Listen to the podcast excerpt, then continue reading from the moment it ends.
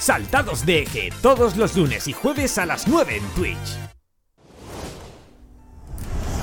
Bienvenidos a Saltados de Eje, un podcast de cine sobre cine. Yo soy Alejandro Ortiles y conmigo están Julio Díaz y Willy Suárez. ¿Qué tal, chicos? Aquí estoy tirando cartas. Estabas tirando cartas eh, por el tema de hoy, ¿eh? Está... Bueno, sí, no sé, no sé qué relación tiene, pero sí. Repartiendo información muy rápido. Eso, eso, eso. Pero bueno. Estoy repartiendo mi tarjeta. Exacto. ¿Tú qué tal, Willy? ¿Cómo estás? Pues yo bien. Aquí un día más, un día menos. Me gusta, me gusta. Chacho, no sé si, si se han visto la serie de. de Silicon Valley. No. Vale, vale, vale. Entonces nada. Pero es que el otro día, el otro día, tío, me di cuenta de que, ¿eh? de que me parezco. Me parezco en exceso a un personaje, ¿eh? Tú te pareces a muchos personajes del cine, Ale. Sí. Pero te lo dijiste tú mismo. Yo mismo, Sí, tío. sí, sí. Es decir. Búscalo, búscalo. Espérate, lo tengo por aquí. Hostia, te vale. Eh, Vale, creo que ya sé a quién. Es que Creo claro. que estás mutando hacia esa persona. eh, Estoy sí. mutando hacia esa persona. Lo peor es que me preocupé. Me preocupé mucho. Porque esta- A ver, eh, cosa del cine, ¿no? Bueno, y después la pongo, después pongo la foto. Pero bueno, chicos, están todos bien entonces. Estamos perfectos. Ya hay gente saludando en el chat. Está- están por aquí. Cabrera dice que, eres, dice que eres un personaje, Ale. Un 2 al chiste. ¿Cómo? Alina que tiene, Ah, Alina vale. que tiene una conversación con Isa en el chat. Bueno, que creo, que están juntas en Granada, por eso, por eso están viéndonos ahora. Ah, bueno, pero, pero que. Eh, Somos como un somos como un restaurante para ellas. Nuestro, el chat de bonito. nuestro programa es donde conversan. Que sea el chat perra esto, de repente. O sea, bueno, Claro, que- iba a decir una referencia un poco rara. Pero. Bueno, mejor no la digo. Pues. Pues chicos, entonces, ¿estamos todos bien? Julio, nos estás lanzando cartas. ¿Quieres decirnos de qué va el programa de hoy? Sí, yo antes que todo iba a decir que estoy tirando cartas porque no tengo webcam. Pero por Exacto. lo demás, bien. Ajá. Eh, Pues nada. ¿Vale? eh, hoy quería traer por fin una pequeña sección, por así decir, de mí. eh, en la que cada cierto tiempo traeré películas asiáticas con Julio. O sea, es decir, que intentaré traerle. Vale, me acabo de dar cuenta que cambiaste el beat de Shin-Chan. Me- Intentaré traer de vez en cuando eh, películas asiáticas de, de distintos países y siempre intentaré hablar de algún director en concreto. Un poco para animar a, a la gente a que veamos ese tipo de cine. O para que vean que se pierden o que, que pueden ver, ¿no? Y hoy en concreto eh, quería hablar del, del cine de Corea del Sur. Ok. De, de la Corea la mala. Eh, sí, bueno, Corea la mala para Ale y para, para alguno más. Hostia. Y, bueno. y que nada, y quería empe- empezar sobre todo preguntándoles a ustedes si, qué películas coreanas recuerdan. Willy, empieza tú si quieres.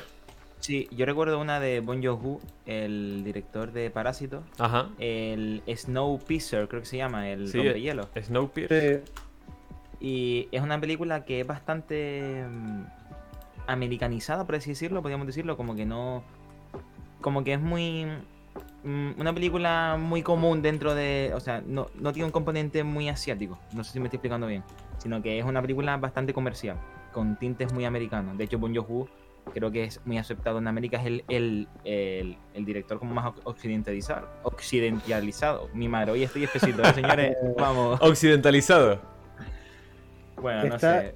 está equivocado, pero te diré el porqué después. Vale, bien. De- precis- precisamente estaba hecho esto adrede para que Claro. tú tuvieras tu parte y explicaras a los espectadores. No, pero sí, eh, eh, sí, esa peli en concreto es, pro- es producida en Estados Unidos. Ok. Pues, pues a mí me gustó mucho, de hecho, por lo que contaba y de la forma en que lo contaba. Que es como un futuro distópico bastante curioso que la recomiendo mucho. Que, y sale el Capitán América. Es verdad. Vaya Es antes de-. Antes de ser capitán de invierno, pues está muy guay, la verdad. Hicieron una serie ahora, ¿eh? No sé si es que eh, eh, está en Netflix, creo. Hicieron una serie de, de esta historia. de Está en Netflix. Creo que estaba en Netflix. No es de Netflix, pero creo que estaba en Netflix. Es que me suena que era de GDO, ¿eh? La serie. Sí. Puede Me ser. quiere ¿eh? sonar. La, ¿Y tú? la- ¿Sí, perdón, yo iba a decir la premisa un poco para que la gente le entrara el gusanillo por verla. Y es que es un, es un tren que viaja, no para de viajar, y cada vagón, re- eh, si empiezas atrás, eh, define tu clase social, ¿no? Por ejemplo, el último vagón es la clase social más baja y el, y el primer vagón es la clase social más alta, ¿no? Y en base a eso, pues se genera toda la trama. Que me parece un hallazgo, como en solo un vagón han creado tanta historia, ¿no? En, en un tren, digo, ¿no? Como, como lo han recreado y me parece la, la hostia. No, y- Sí, es como que no- nos suena. Nos suena. ah, ¿Cómo se la palabra? Nos suena parecido, en plan, de, tenemos un déjà vu con, con esto, de que eh, están las personas del último vagón y que intentan hacer una revolución para cambiar ese- esa estructura que está establecida, ¿no? Exacto.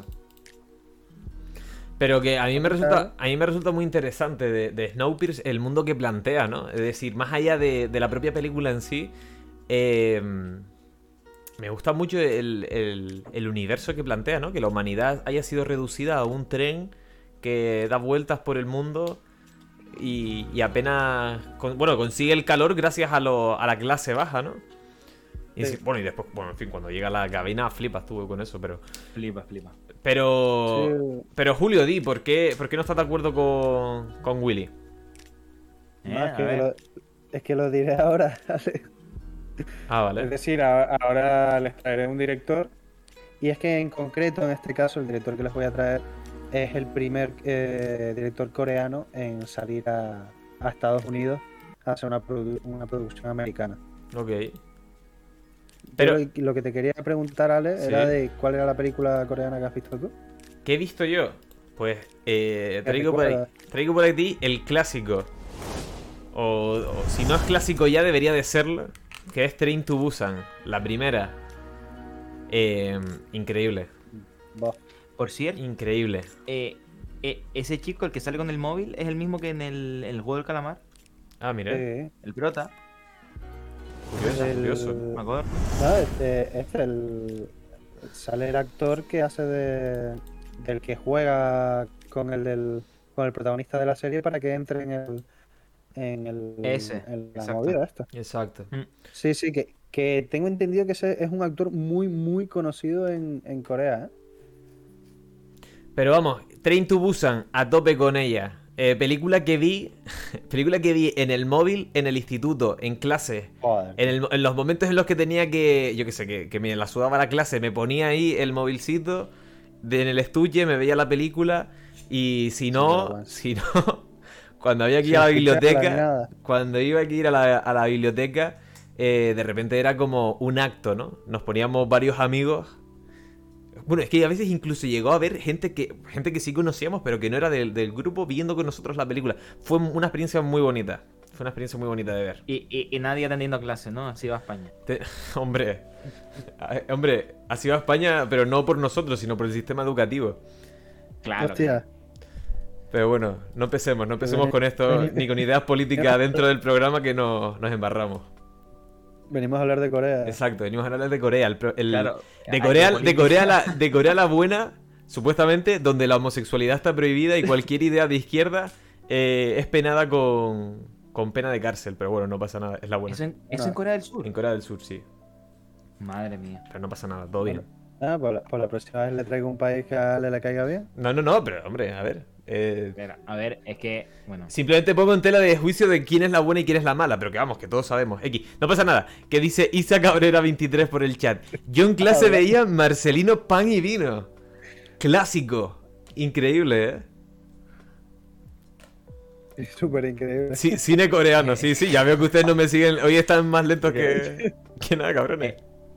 Sí, Eh, te lo espera. explique Willy. Es que ya se, ha- ya se Sí. ha hablado de esto por el chat. ¿eh? Sí, me suena lo de Sí, Marcelino. ya lo hemos hablado. ya lo hemos hablado. Pero Pero bueno. no, no creo que Isa lo viera detrás con el, con el móvil escondiéndolo en el estuche. No, pero yo estaba en segunda fila. Yo siempre he sido de, de estar en segunda fila porque ahí es donde no te Dios, salpica. qué zorro. Donde no te Es que salpica la Tiene baba. cara de empollón. Tiene cara de empollón y viendo las pelis. No, sí, seguro que el cabrón era de los que recordaba la tarea que había mandado el profe. Eh, Julio, en ni- bueno, es que no hablemos de bachillerato porque bachillerato eh, creo que fue como mi, mi deconstrucción como, como estudiante. Me la sudaba todo tanto. Yo llegaba ahí y era como, ¿qué hay hoy? A ver, matemáticas, mí- no sé qué. Venga, adelante. A mí me pasó lo mismo también con bachillerato y lo peor de todo es que esos dos años de bachillerato fueron cuando mejor nota saqué. Toma. Bueno, ya lo dejaremos para un capítulo especial de... Dice Dice Cabrera 23. Es que soy una típica, yo soy una ampollona, así que no usaba el móvil. Sí, Así de- te va. Isa, ¿eh? era muy, era muy empollona, tío, era horrible, pero bueno, no pasa nada. Uf, qué desagradable. Es- Esa gente que cae mal, ¿no? Cae bastante mal. Yo Bueno, jugaba, yo jugaba al preguntado. Ver pelis era complicado. Clásico, Alina. Eh, Train to Busan, ¿eh? Eh, ¿Has visto la segunda parte de Train to Busan? No he visto la segunda parte, pero sí que he visto la, la precuela animada. Ah, eso sí. Sí que he visto la precuela animal- la- animada, la de Seoul Station. Y debo decir que no me gustó. Pero también porque me esperaba otra cosa. Creo que no, no la vi con la intención que tendría que verla, ¿no? No la viste en clase, ¿no? Eh, no, no la vi en clase esa. Yo he de decir algo de Train to Busan. A mí me gustó, pero cuando aquel flipado se puso la cinta así en el puño y empezó a pegar piña, teniendo. Venga, flipado. El ¿A Capitán? América, eh. Vete, ve- vete a acostarte casando. No, ¿A dónde después, vas? lo hace- después lo hace un americano y no dices eso, ¿eh? No, pero. ¿Qué dices? Pero Train to Sí, Busan, Train to es- Busan es tiene muchos momentos Johnson. así, ¿eh? Si es muy flipado. cuando se un helicóptero, no lo dice. O sea, ¿cómo quita el arma y dice, venga, voy a pegar a piña? ¿Eres gilipollas? Es que no Es muy de, es muy de Es cine coreano. inconsciente. eso, ¿no? es inconsciente. eh, Yo de hecho he visto películas coreanas de mafiosos en la que directamente en toda la película no hay ni, un, ni una sola arma de fuego, es todo a cuchillo. No, O sea, que un punto en el que tú piensas y dices, chacho, si alguien con una metralleta aquí acaba con todo el mundo, pero nada, ellos van solo a cuchillo. ostras. No sé si es una regla que se ponen entre bandas o algo, pero maravilloso. Nada, pa- para seguir, eh, tenía una pregunta que les iba a hacer ahora, pero creo que, creo que las dejaré para el final. Y ya voy directamente al grano, y era que hoy les voy a traer un director en concreto, Ok, y el director que les voy a traer es Park, Park Chan-wook. ok. eh, ¿Cómo se escribe? Hice el silencio para que hiciera el chiste. parece, parece un paquete de papas, Julio. Ah, por Dios. Eh, Park, eh, Park en inglés, Chan, guion, Wook.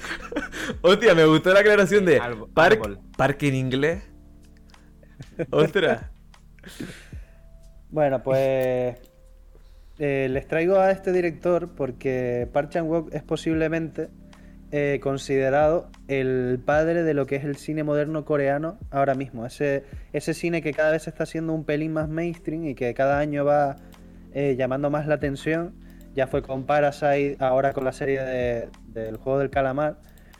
Eh, eh, creo que se podría decir que el que sentó las bases y, fue el, primero en llamar la atención en el exterior fue Park Chan-wook, que lo conocerán seguramente de la película Old Boy, que es su película más conocida y de la que y la que más eh, por el que más reconocimiento consiguió el director.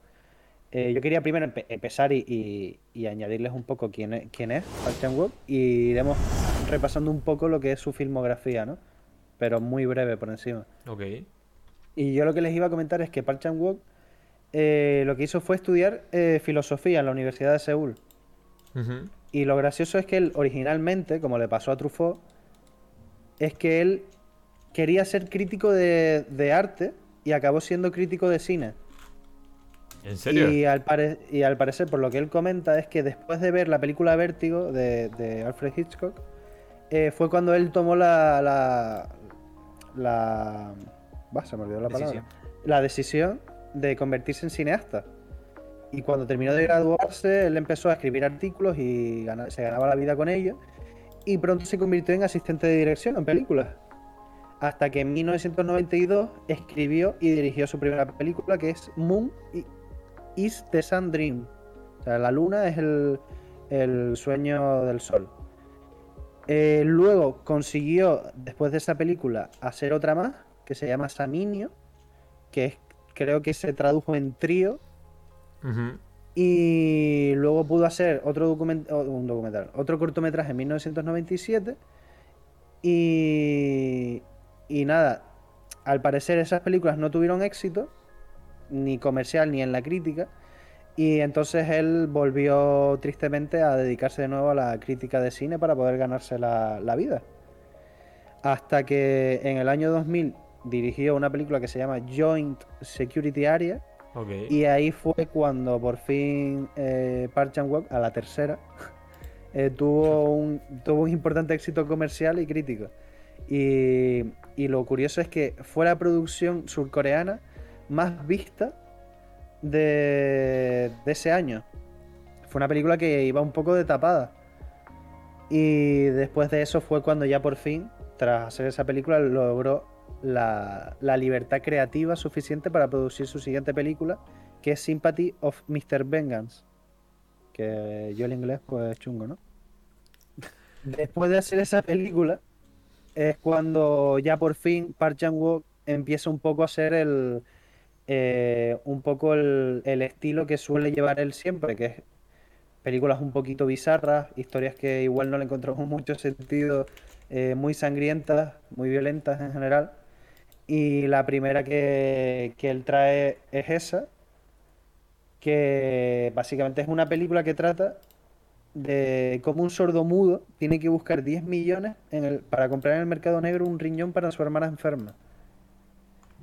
Y, y una curiosidad de la película básicamente es que es la primera película eh, surcoreana, bueno, no sé si surcoreana o del mundo, que tiene una escena de sexo eh, por señales de... por mímicas.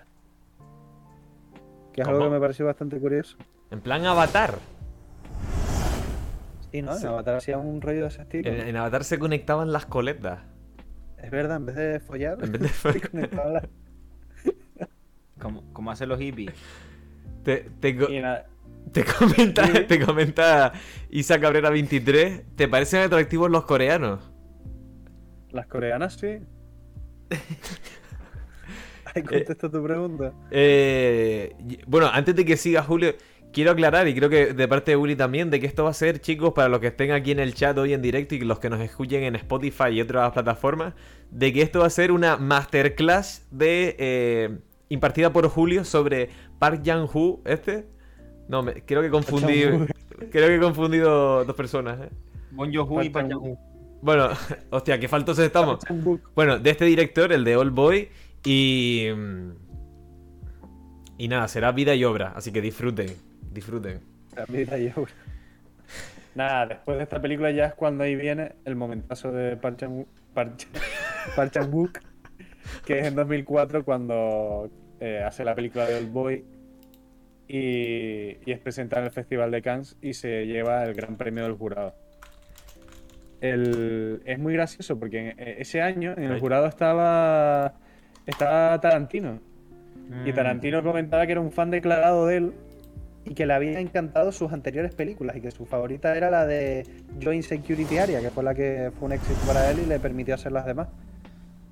Y, y al parecer por lo que por lo que se comenta es que Tarantino eh, fue el que presionó para que le pudieran dar el premio a, a Park Chan-wook por Old Boy. Ah, ¿en Que serio? de hecho él quería que se llevara la palma de oro, pero al final ese año se la llevó una película de Michael Moore, me parece.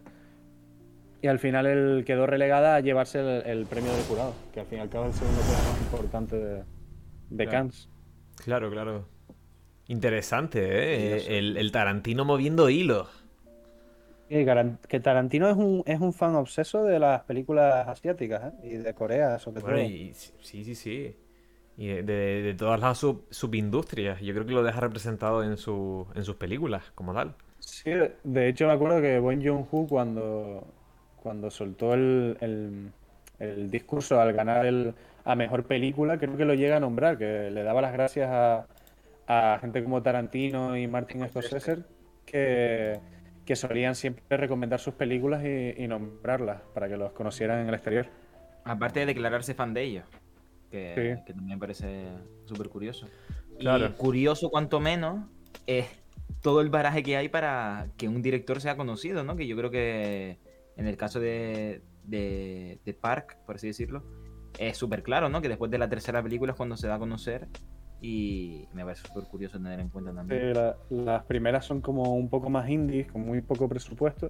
Y entonces la tercera es cuando le dan esa oportunidad de darle dinero.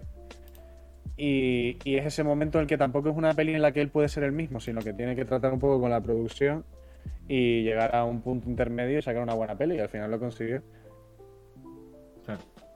Y lo, lo curioso también de, de Old Boy, que es la película más famosa de, de Park Chan-wook y que es una obra maestra, eh, es, también, es que es una adaptación de un manga, un manga japonés, que sucede bastante que los coreanos, que creo que hay un pique entre Corea y Japón, pero que sucede bastante de que ellos suelen adaptar también eh, novelas y, y ese tipo de, de historias japonesas al Corea, que al fin y al cabo no son tan diferentes el uno del otro.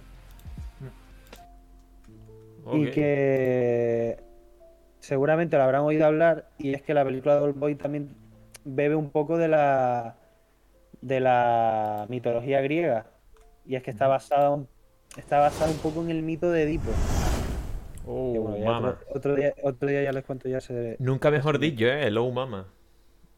Total. Que, que por cierto, Sí, ya en el instituto de mitología sacaba sobresaliente, ¿eh? Tómala ahí. Que pude Pero, quitarme educación física gracias a que había mitología. Hostia. ese, ese comentario es lo, lo más. eh, Vale. comentario típico de nerd de Estados Unidos, ¿sabes? Sí, sí, literal. Conseguí, conseguí evadir las clases de gimnasia gracias a. a O sea, yo cualquier ya hubo, ya hubo un punto en el que a mí ya educación física ya no me valía con que nos dejaran juego libre y esas mierdas. Ya. No, que no. Hostia. Bueno, Nuestra relación había quedado rota. ¿eh? Julio, entonces, ¿qué pasa? Aparte de no ir a, a gimnasia. Nada, después de esa película de Old Boy es cuando él hace Lady Vengeance, que es como la trilogía de la venganza, la primera película que hace, Ajá. la de Mr. Vengeance, con Old Boy y, y Lady. Que al fin y al cabo las tres, y por eso se le llama la trilogía de la venganza, es porque al fin y al cabo la historia en concreto de esas tres películas, lo que las mueve es la venganza. De ahí más- Lady Vegan. Vengan. Sí, el protagonista en esta es una mujer. Ok. De ahí es cuando ya por fin Park es el que da el primer salto a, a lo que son las producciones norteamericanas. Y es cuando él hace la película de, de Stoker. Y, de ahí es, aparte de que fue el primero en dar a reconocer el cine coreano, por así decir, en, en Cannes y que mucha gente occidental viera su cine, es, después cuando él da el paso de hacer una primera producción eh, norteamericana y es el primero que se la juega y es como el, el, no, el primero en hacerlo, ¿no? Antes que Bong Joon-ho. Ok. Y después me parece que. A ver. Ah, sí, que. O sea, fue una película eh, que tengo entendido que el. Que el proceso de producción se hizo en 480 horas. Es decir, el- o sea, se aceleró todo el proceso de, de producción de la película para hacerla en 480 horas. ¿En, en Que qué se... eso en días son. Vamos a Muy sacar poquitos, la verdad. la calculadora. Por favor. ¿Cuántas horas dijiste, Julio? 480 horas. A ver, A ver, dividimos en 20 días. 20 días. Bueno, más o menos. Promedio, ¿no? Muy poquitas, ¿eh? Hmm. Con una película norteamericana con tanto presupuesto, la verdad que fue muy poco. Y nada, fue después de esa película es cuando él vuelve a Corea y hace La doncella, que es la segunda película más, más conocida de Park Chan-wook, que no se llegó a llevar ningún premio en Cannes. Me parece que se llevó el BAFTA a, a mejor película de habla no inglesa. Y, y es una de, la- de las historias más famosas de, de él. La doncella, yo por- me acuerdo que cuando salió eh, causó bastante revuelo esa, esa peli. Sí, o sea, el- el- la doncella causó bastante revuelo, sí, porque era. El problema, eh, bueno, el problema. La doncella al fin y al cabo es como una historia tradicional coreana de la década de 1930 y a la misma vez tiene algo que ver con, con la homosexualidad. Entonces al fin y al cabo eso en Corea pues tuvo, tuvo mucho que hablar, ¿no? Ok, ok, ok, ok. Después de hacer la doncella, volvió de nuevo a irse al otro lado del océano y hizo La chica del tambor, que es una miniserie británica, en la que él cuenta con, con el actor este. Siempre creo que es imposible de leer el, el apellido de los hermanos estos, que son el que hace de It y el que hace de Tarzán. Es Skarsgård, esa. Skarsgård. Sí. Es uno de los protagonistas, está Michael Shannon, eh, Claire Oldman. ¿Cómo se llama la, la Eh, serie? La chica del tambor, que está en Movistar. La chica del tambor. Vamos a- Bastante The recomendada. la Lady of Tambor. Entonces, lo, lo curioso de Park Chan-wook es que ha conseguido hacer su propio cine en Corea. Ha hecho cine fuera de Corea, ha sido el propulsor de ello. Y es, una, es uno de los que ahora le está dando sobre todo bastante oportunidad a las miniseries. Y para 2022 va a ser otra, otra serie con producción norteamericana que el protagonista va a ser Robert Downey. Jr. Que la serie se llamará El Simpatizante. Ok. Y tengo entendido que tiene otra película para 2022 que es coreana, que se llama Decision to Live.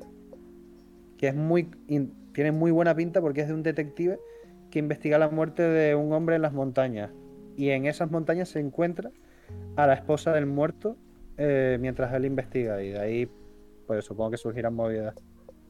Y Julio, ¿sabes si él escribe sus propias pelis?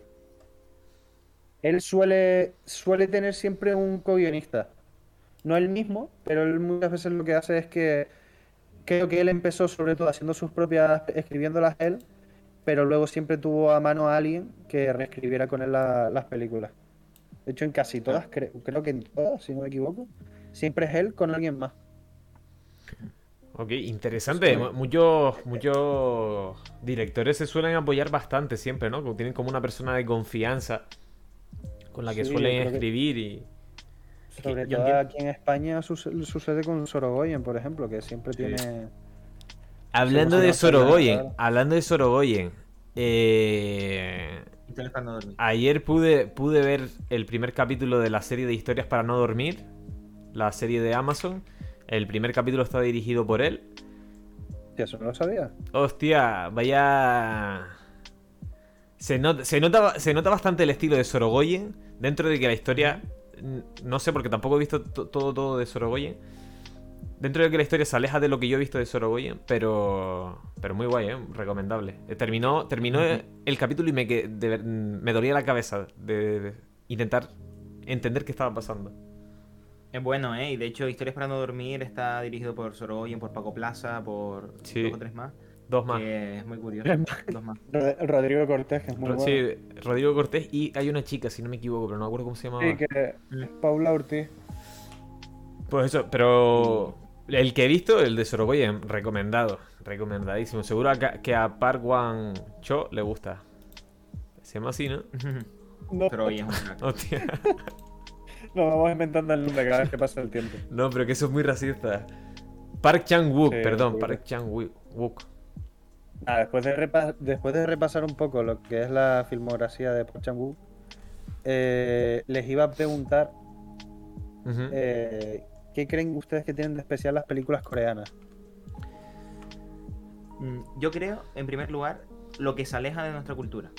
Creo que eso es un punto a favor, el cual a mí de primeras me, me llama la atención y lo mucho que se acercan, porque una vez cuando te, cuando te pones a verlas, ves que al final, al, al final como son humanos, como somos y a pesar de tener diferentes culturas, siempre tenemos los mismos problemas y las mismas cuestiones existenciales, ¿no? Entonces por eso a mí me encanta. Y de hecho, te tengo que agradecer a ti, particularmente Julio, porque a mí me has inculcado esa inquietud de ver cine asiático, entre ellos el coreano. Entonces, gracias. Para algún día mi hijo me diga eso. Gracias, papá, me has inculcado la, la cultura asiática. ¿no? Hombre, a lo mejor tu hijo es asiático, Julio. Quién sabe, ¿eh? Nunca- Who knows? Sería asiático cubano. Esto es un poco raro. Una mezcla entre un, un cubano y, y una coreana, pues igual te sale una especie de filipino. Bueno, Ostras, ostras. Por favor. Por favor. Es que, es que me recuerda, me- cuando pienso en eso, me recuerda mucho a. No sé si saben quién es, es Dave, Dave Chappelle, Sí. que es un comediante americano. Y en uno de sus monólogos él comenta que él es negro y que su mujer es. eh, no me acuerdo si es tailandesa. Y dice que sus hijos parecen puertorriqueños. Chacho, tío. Ostras. Bueno, vamos a parar. Ale, ¿a ti, ¿a ti qué te llama la atención del cine coreano? Pues yo creo que lo, lo que decía lo que decía Willy, lo diferente que No, te... vale. Escúchame un segundo, Willy, y cállate la puta boca, ¿eh? Que estoy hablando yo. Espérate. ¿Lo muteaste? Ahora. No, no, no, hombre, no lo voy a mutear a Ah, Willy. vale. que dijiste, espérate, tal. Espérate, que lo muteo, lo he hecho. No, no, no. Eh, no, a- lo que decía Willy, de que lo, lo que se aleja de nuestro. de nuestra cultura, y ya no solo de nuestra cultura, sino a nivel formal, lo distinto que son. eh, lo comentaba antes de que empezásemos nosotros el programa, de que me llamó mucho la atención hoy viendo un vídeo de un asiático hablando sobre cine hin- hindú. Hindú, no, perdón, sobre cine indio, porque son diferentes in- industrias, bueno, una movida. Pero vamos, que. Pues, ostras, bien, bien liado. Sí. Pues, ¿qué pasa? Que él decía, él decía, estaba explicando de qué iba una película, ¿no? Y decía, vale, chica conoce a chico y el chico le ayuda a, a salvarse del matrimonio. ¿Cómo se llama? Eh, De conveniencia. Exacto, de conveniencia que tiene la chica, ¿no? Y dice, es, es cheesy, ¿no? Es, es cursi para nosotros, ¿no? Es decir, para nosotros puede sonar eso cursi. Y eso, esa- ese matiz de para nosotros creo que es lo que define el cine asiático, ¿no? Creo que, que aunque a veces por convenciones de su propio país, a nivel narrativo, a nivel de cómo están tratados ciertos personajes, etcétera. A nosotros nos puede resultar extraño, que también tiene el tema del exotismo, pero que bueno, el exotismo es una movida in- eh, que mejor no hablemos porque colonialismo, pero... Pero vamos, ¿no? Que tiene como ese punto de decir, hostia, hay algo diferente y en- incluso en ocasiones es mágico, ¿no? Ese detallito. Totalmente. Y acorde a esto, normalmente asociamos a que los asiáticos suelen ser un poco fríos, cómo saludan y tal. Pero yo he llorado con muchas pelis asiáticas. De hecho, hace poco lloré con una que me recomendó Julio. Me resulta curioso que, que al ser tan fríos y temas tan. que cuentan temas bastante profundos, pero que no, no son tan calurosos como somos nosotros, los occidentales, que, eh, lo creo yo. Julio, Julio puede ser- decir mejor. Pero a pesar me llegan, me llegan los conflictos, a pesar de estar a miles de kilómetros de distancia. Y me parece la hostia. Sí, incluso yo ya he llegado a un punto ya de friquez en la que ya yo noto la diferencia entre, entre los japoneses cuando veo sus películas, en los coreanos y en los chinos, que son sobre todo las que más suelo ver. Y incluso entre ellas hay mucha diferencia. Y siempre le comento a Willy que me llama mucho la atención cómo tratan los asiáticos nuestros los dramas, es decir, eh, los problemas personales de familias, eh, es, es muy típico, creo que es algo que suelo notar mucho en las películas latinoamericanas y en, la- y en las asiáticas, de que hay muchas películas que tratan sobre esos pro- problemas internos que hay en las familias que no queremos eh, mostrar a los demás. Creo que es, que es algo que se trata mucho en ese tipo de cine, que me he fijado bastante y que en, en nuestro sistema europeo y, en, y quizás a veces en las películas americanas sí lo tratan, pero me he fijado mucho que en Europa no hay tantas películas de ese tipo, ¿no? De que quieran contar este tipo de cosas. Y de que muchas veces estamos asociados a que vemos películas chinas o coreanas o japonesas y nos da la sensación de que son muy frías, porque nosotros tenemos otro tipo de trato, ¿no? Pero al fin y al cabo es como que ellos saben exteriorizarlo de otra manera. Entonces al fin y al cabo no son tan fríos como nosotros pensamos y que son calurosos pero de otra forma. Claro, claro, claro. Y, que al final son maneras diferentes de, relacionarse, ¿no? Ya desde las propias situaciones eh, geopolíticas que habrán vivido, pues serán las que les ha llevado así, incluso su propia cultura, ¿no? El clima también, ¿eh? Claro, Y claro. también... Son personas Di, di, Ale. No, digo de que eh, por lo general, por lo que tengo entendido, son personas como eh, muy, muy reservadas en ciertas cosas, pero que en el momento en el que ya tienes confianza con ellos, pues es como, como que ese vínculo, bueno, a ver, iba a decir una cosa muy fea, ¿no? Pero que ese vínculo lo viven mucho más fuerte, ¿no? Más que aquí, que a lo mejor estamos, ¿no? Con, con ese, ese rollo de, de sangre caliente, que nos relacionamos con todo el mundo y hablamos con todo el mundo, pero no todo el mundo es nuestro amigo. Sí, más falso, ¿no? Claro. Puede, puede ser, sí. Que por cierto, perdón Julio, y ahora te dejo, que el otro día me estuve informando también sobre el cine asiático, perdón, el cine chino de terror. Es una movida que flipan, ¿eh? Porque en, en China no se puede mostrar que existan fantasmas. Ni. que- creo que eran fantasmas en general. Es decir, tú no puedes hacer nada que sea sobrenatural. Entonces, en las películas que son de fantasmas, es decir, que, el, género, el subgénero de terror es fantasma, rollo de que hay un espíritu, un ente, un lo que sea, eh, al final de la película casi siempre es un sueño, una recreación o incluso, o incluso, y esto me pareció genial, o incluso gente disfrazada, haciéndose pasar por fantasmas, ¿sabes? Como, como si fuese un capítulo de Scooby-Doo al que le quitan la máscara y dice que no, que es una persona. Pues me pareció flipante eso, ¿eh? Sí, sí, sí. Perdón. Por algo será, ¿eh? Claro, pero supuestamente es por el tema de, de no crear eh, superstición en, en la gente, ¿no? De que no crean fantasmas. Cuando hablamos de. Bueno, da igual, X, que entramos en líos. eh, también Porque, eh, no sé por qué, pero a China les gusta controlar mucho a sus ciudadanos, ¿no? por lo que sea. Bueno, bueno, ahí no, ahí no entramos. sí, ahí no entremos. Pero sobre todo hay una cosa que me mola mucho de, de los coreanos y es como que son, son como más gamberros. Y yo creo que lo habrán notado mucha gente que ha visto la, la el juego del calamar. Ujú. habrá- lo habrán notado en plan de que, hostia, de que tratan temas que son como que, coño, tienen huevos de, de tratar este tipo de cosas y tratarlas como algo tan turbio como un juego de, de niños. Como que ellos siempre, ellos siempre tienen esa, esa originalidad de mezclar estos, estos temas con cosas fantasiosas muy curiosas, ¿sabes? Mm. Y que es algo que hacen mucho los coreanos, les suele ir mucho la olla. eh, suelen tener muchas películas de violencia y, y el acción, la acción y, y la violencia en Corea, la forma que tienen de, de rodarlo en las películas y tal, me parece una pasada. Como que me parece que los coreanos, pa- para mi gusto, de entre China y, y Japón, creo que son los que más personalidad tienen. Y de que tienen una personalidad muy marcada y que por eso llama tanto la atención ese cine de Corea. Hombre, Igual que en, Pará- en Parásitos, o sea, es, es un guion bastante original y, y muchas películas coreanas eh, tienen ese tienen ese, ese toque de, de originalidad. bastante original y gamberro, como decías tú antes. De que al final en Parásitos de repente te ponen una escena. eh, eh, una escena de sexo en la pareja del matrimonio. Que es súper. Es decir, creo que, que es de las pocas escenas de sexo que, que me creo en una película, ¿no?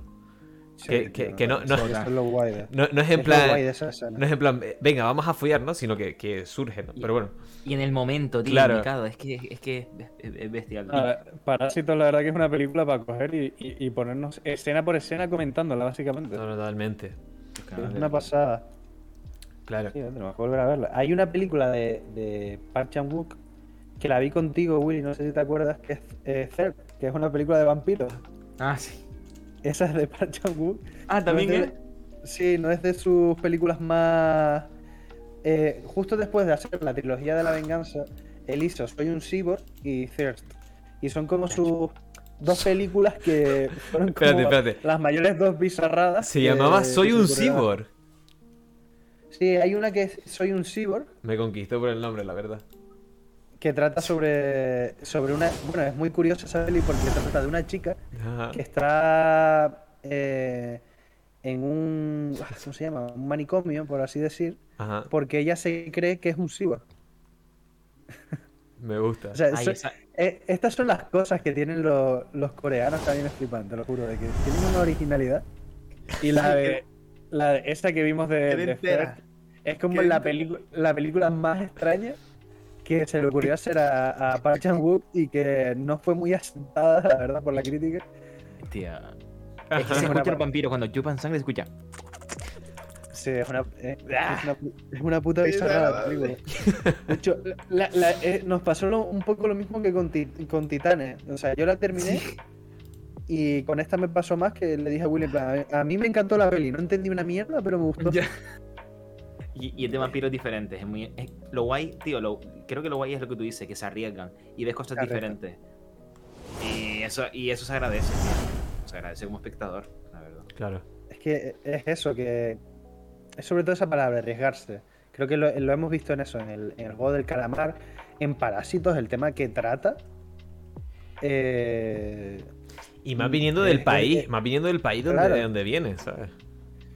Sí, donde, donde lo que es la clase social es como algo que se. mm, como que es muy importante en estos países asiáticos, como en Japón y Corea, como aparentar eh, ser una clase social aceptada, ¿no?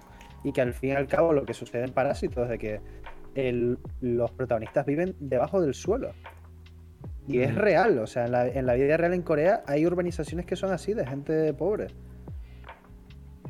Y yo creo, yo creo que es eso, que en una de las cosas que tiene la- el cine coreano que lo hace especial es que son muy arriesgados y, y muy originales.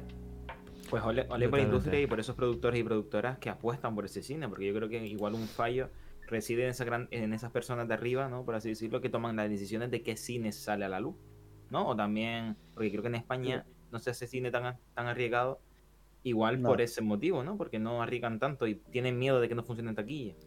Pero a ver, De- yo, pero de- yo creo que no, yo creo que no son comparables porque estamos hablando con una industria que es mucho más fuerte la de la de Corea y al final estamos hablando de- de que si hay más recursos y es más fuerte que la de España, pues hay cabida para más tipos de productos aunque sean de nicho. Y, y yo creo que España no, a lo mejor no toca los temas que toca el cine coreano como es normal, pero sí que toca eh, problemática social. Yo lo digo en plan reivindicativo, aunque después no, no veré ni he visto muchas películas así, ¿no? De españolas. Pero porque sé y, y creo que, bueno, X, que me meto. El Far Cry de Uwe. Defiendo Far Cry. Pues mira, que te debo decir que de las que me he visto de V-Ball es de las que menos me gustó, la verdad. Pero bueno. No sé qué tiene que ver Far Cry con eso, Julio. No, no, que, di- que dijiste, que creo que no se me entendió, que dijiste que, que no has visto esas películas españolas. Digo, no, es que prefieres ver Far Cry de V-Ball. Ah, bueno, y, y prefiero ver. eh, me compré una moto vampiro o, o cosas así. quieras. ¿Y qué, qué quieres que te haga, tío? Después esa falsa reivindicación en las redes. No, falsa reivindicación. Por cierto, por cierto. Eh, datazo. ¿Qué? Me vi. Es que. Bueno, sí tiene que ver. Ahora, ahora lo lío, ahora lo lío. Eh, me vi la última película de Spider-Man, la de Far From Home, esa. Lejos de y casa. sale un coreano, ¿verdad? Esa- ¿te Bueno, hay, hay un. Bueno, hay una persona asiática. Esa era mi Ah, manera de liarlo. Pero. Pero hostia. Me, me pareció. me- Bueno, ya lo hablaremos en otro programa que no sea de Park Wan. Joder, puto nombre. Joder, cabrón. eh. Park Chan-wook. Bueno, Julio, por favor, sí. Eh, Pero me hace gracia. Oye, ¿y, qué tal Jake Gyllenhaal en esa, esa película? Que es lo más importante para nosotros. Pues tío, pa- para, para mí. Para mí Jake Gyllenhaal empezó muy bien en la película. Pero después la. A, ni- a nivel interpretativo, ¿eh? Pero después para, para el final, también porque me perdí un poco la película. Pero me, me chocó, digo, hostia. Me parece Eh. más un juego que otra cosa, ¿no? Yo, no- yo no soy muy fan de las de Marvel y menos las de Spider-Man, pero la secuencia de montaje cuando Spider-Man está dentro de esa ilusión me parece muy, buen- muy está muy bien hecho. Está guay, ¿eh? Ese momento de los espejos. y Pero, tal, no sé, pero, no, pero, pero para mí no tiene mérito de cara a que es todo CGI. De cara a que es algo sí. hecho por, por computadora. Si me dices, por ejemplo, me pasa, ¿no? De que yo veo las películas de Sam Raimi y aunque sé que muchos planos son de CGI o en el que han in- incrustado CGI, yo digo, yo, es que la ciudad, de verdad, eh, es decir, que la siento, la siento viva, la siento como una ciudad. Y en cambio veo, veo esta última y lo que veo es eh, Michael Bay, ¿no? Lo, lo que veo es to- todo explosiones y todo cosas así. Pero igualmente, y ya está, y termino. La vi y dije yo, qué chachi, porque desde que, desde que vi Spider-Man 3 en el cine con 7 años, no sentía las ganas de decir, Dios, qué guapo sería ser Spider-Man, tío. Pero bueno, no pasa nada, no pasa nada. Dice Alina en el chat que a veces decimos te- ter- eh, términos que no, que no entiende. Pues mira, Spider-Man significa el hombre araña. Ah, lo del CGI, dice Alina. Eh, perdón, ¿Puedes Alina. explicarle- Es- puedes darle- explicarle a nuestro público? CGI es eh, lo que el, Es lo, lo el- que es el conocemos como de- Hostia. Lo que conocemos como. Perdón, Alina, ¿eh? Eh, Es lo que conocemos nosotros como. Como efectos especiales, que está mal, ¿no? Son efectos visuales, los VFX. Pero vamos, el CGI es toda la animación que está hecha por computadora, que. Que son eso, ¿no? Las explosiones, los monstruitos, eh, Como el partículas de clima. 90% de la película. Exacto. Sobre, sobre todo en, por ejemplo, en Señor de los Anillos, cuando se hace Gollum, que se le ponen los, los puntos a, a los, a los personajes, normalmente están hechos por CGI. Mocap. Que eso es una movida también, lo del mocap. Una ¿eh? movida. Es un mock. eh, bueno, porque al final, al parecer, la mayoría de lo que capturan de movimiento en los trajes no funciona.